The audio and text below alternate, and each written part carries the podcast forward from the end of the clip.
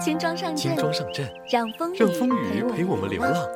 阴天存的那许多天存的那话，许多话，听着铃声，听着铃声让它们飘吧。现在让我们选还像以前那样活，像以前那样活，不想错过二十岁年认识的人认识的人和今天我们和今天看到的我们。树上。的不树是最上，文艺青年电台，文艺春游必备。绽放的瞬间塞着耳机，去踏青。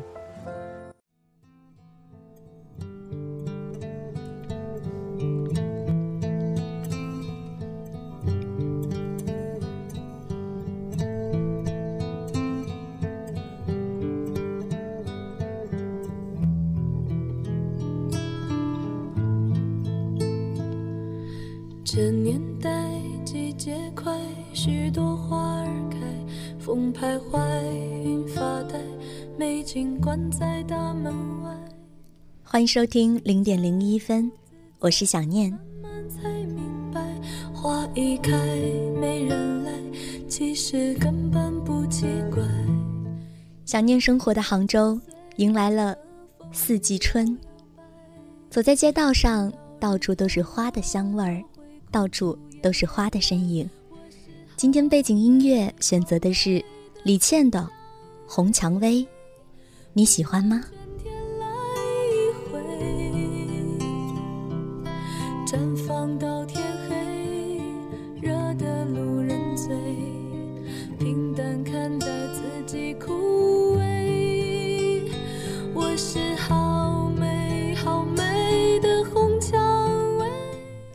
今天和大家分享的这篇文章，来自蒋方舟。讨好年轻人，是社会的通病。可被送人做玫瑰。十四年前，刚刚退学的韩寒，带着自己刚刚出版的《三重门》，参加央视一个叫做《对话》的节目。在整个对话的节目录制过程中，他被当作是一个犯罪嫌疑人一样对待。主持人咄咄逼人，社科院的专家认为他只是昙花一现。还有一个扎着麻花辫的女观众说，韩寒是土鸡。理由是韩寒用聊天室聊天，而不是像他一样用 ICQ。甚至为了反衬韩寒的失败，他身旁还做了一个成功的范本——考上北大的少女黄思露。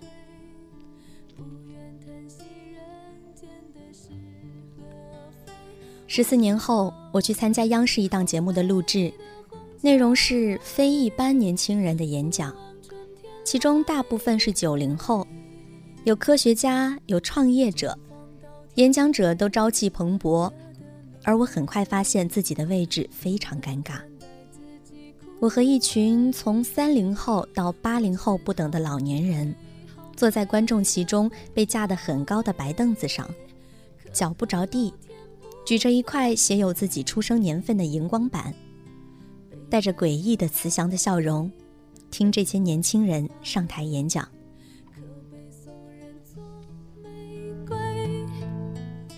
我们这群老年人并不像当年对话节目中的专家一样，是年轻人的评委，而是对年轻人丧心病狂的赞美者。我们在每个演讲之后发言，场景介于中学生演讲比赛和感动中国颁奖典礼之间。每个人都生怕溢美之词被他人抢去，因而抱着话筒无休止地进行排比句造句。青春是一颗种子，一朵花，一棵树，一根蜡烛。最后声嘶力竭的以诸如“青春无敌”“做你自己”“正能量”“耶”作为结束，非常累。中年人在话语权的争夺中成了弱势群体。那次录制，我印象最深刻的是某个应用软件的 CEO，九零后，非常瘦小。他抱着一个大狗熊玩偶上台，一上台就把狗熊扔到了台上，说：“我觉得这个让我抱熊的导演特别傻。”他的演讲里不乏豪言壮语，例如明年给员工派发一个亿利润之类。而台下的大学生则在每一次听到第一桶金赚了一百万，阿里巴巴用千万美金收购这类的句子时，羡慕的齐声哗然。他的演讲虽然充满了明显的夸大和对他人的不屑，可却获得了当天录制时最大的掌声，以及最热烈的溢美。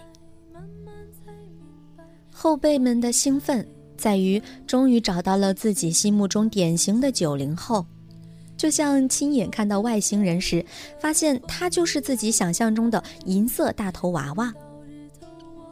那个年轻的 CEO 符合社会对于九零后的一切想象：轻狂、自我、混不羁。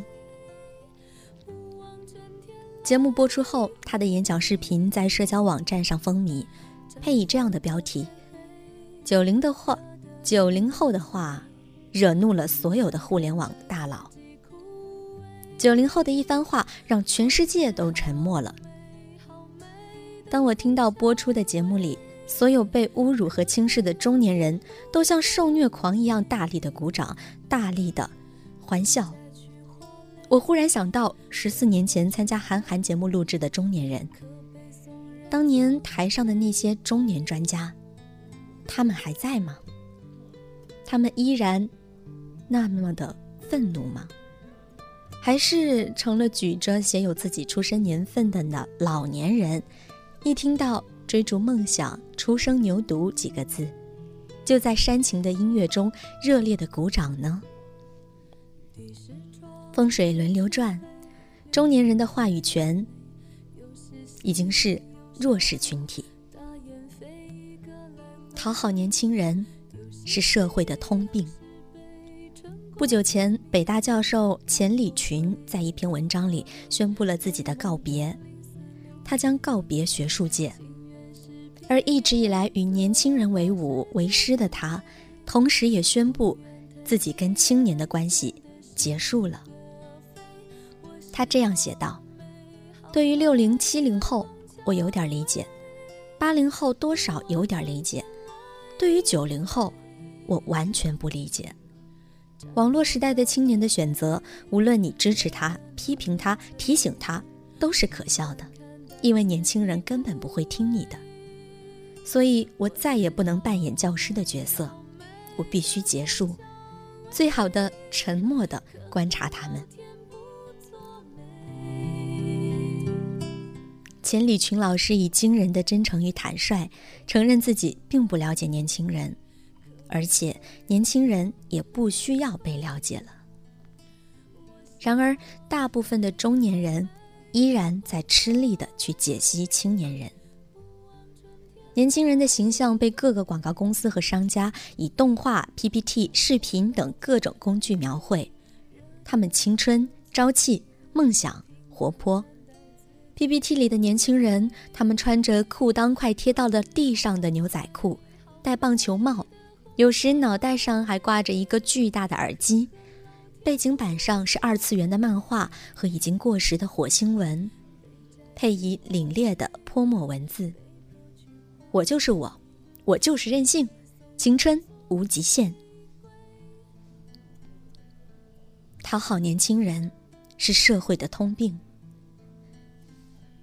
一方面，因为青年是巨大的消费群体，青年对于文化产品和商品的喜新厌旧的选择，对市场产生至关重要的影响，所以商家和媒体企图用文案大号加黑的网络流行语。来拉近与年轻人的距离，似乎不说约吗？挖掘机到底哪家强，就会被远远的抛在时代后面。他们忽略了那些网络流行语已经令人深恶痛绝的事实，而产生的效果，就如同父母一定要加你的微信，并且在朋友圈发标题含有“屌炸天”字样的视频，一样令人尴尬。这年代季节快，许多花儿中年人对年轻人毫无原则的赞美，大概一方面是为了证明自己没有老，一方面也出于愧疚。他们并没有为了下一代建造一个理想的生活环境。不久前，《少年不可欺》成为了互联网上被热烈讨论的事件。原委是优酷作为视频网站的巨头，剽窃了几个少年的创意。所有人都声讨优酷，不仅仅是为少年鸣冤，某种程度上也是因为自己都有过由于年轻而不被认同和重视的经历。七零后、八零后都曾有过急于获得认可的青年时期，因此他们满怀愧疚。使得当今的九零后几乎一出世就具备了与生俱来的被认同感。杀死中年人的，并不是气势汹汹的九零后，而是不肯老实尊严的做个中年人的自己。尊重年轻人，讨好年轻人，其实只有一线之隔。时代永远给年轻人机会，但是只给小部分的年轻人。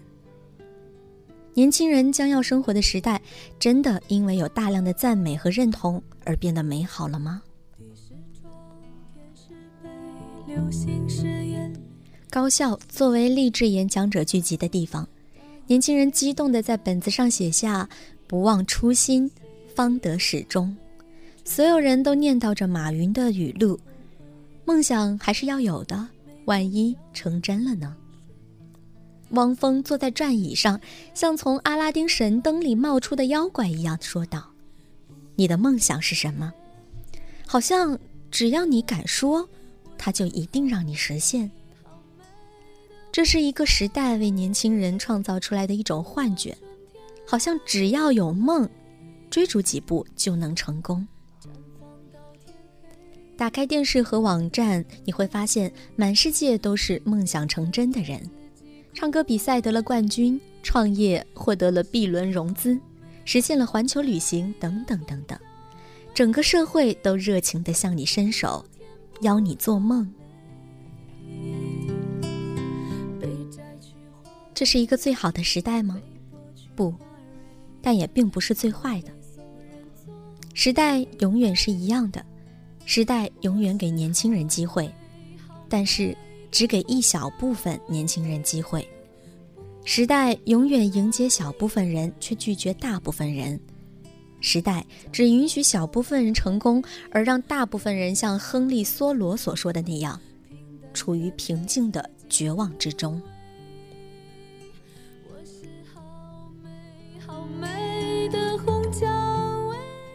梦想泡沫下的世界。并不是蔷薇色的，年轻人要面临的未来，环境前所未有的恶化，经济增长正在放缓，技术进步带来人力需求急剧减少，同时，还有修改这个社会规则的无力感，政治与社会参与的无力感。一代代年轻的责任并不是继承而来的，而是从世界中获利，把坏的推倒，创造一个更好的世界来。如果失败，下一代。再来。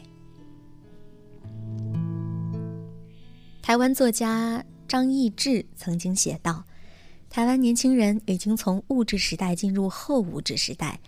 当他们发现开一家咖啡馆、旧书店、面包店的小确幸也难以实现的时候，就开始争取更大层面的进步，比如环保、公益、政治环境等。”如果青年人只是重复上一代的虚张声势与言不由衷，继承上一代的狭隘与欲望，那便不配获得掌声。如果年轻人不断降低自己的标准，以便能够适应整个社会的要求，那么也不配获得掌声。不是所有的梦想都值得为之奋斗，让其实现。年轻。也不是被赞美的全部理由。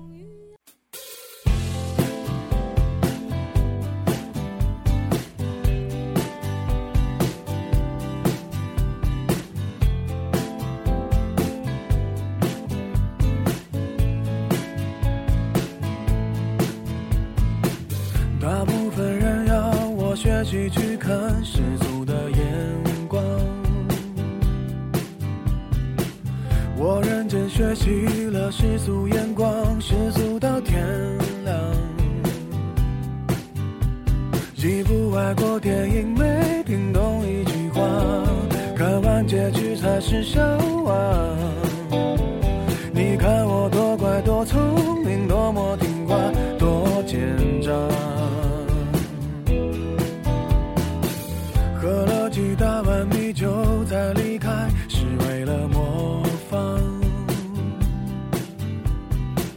一出门不小心涂的那幅是谁的书画？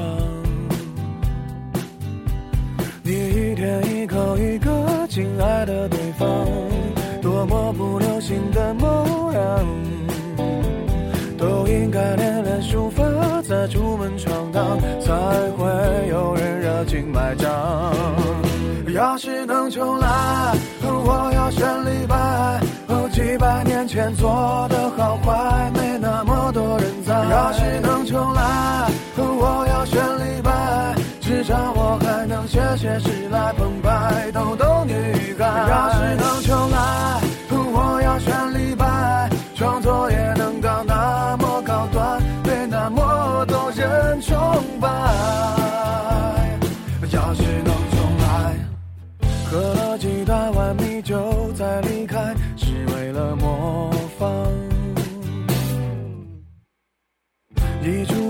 小心涂的那幅是谁的书画？你一天一口一个亲爱的对方，多么不流行的模样。都应该练练书法，再出门闯荡，才会有人热情买账。要是能重来，我要选李白。几百年前做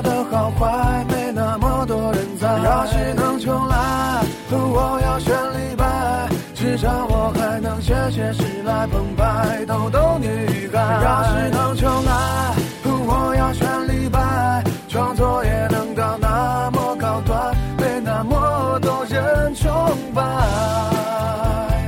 要是能重来。这里是零点零一分，我是想念。今天和大家分享的是蒋方舟的《讨好年轻人是社会的通病》。对于这，你有什么想法呢？欢迎直接留言与我互动。喜欢零点零一分，喜欢想念，记得点赞哦。感谢你的收听，晚安。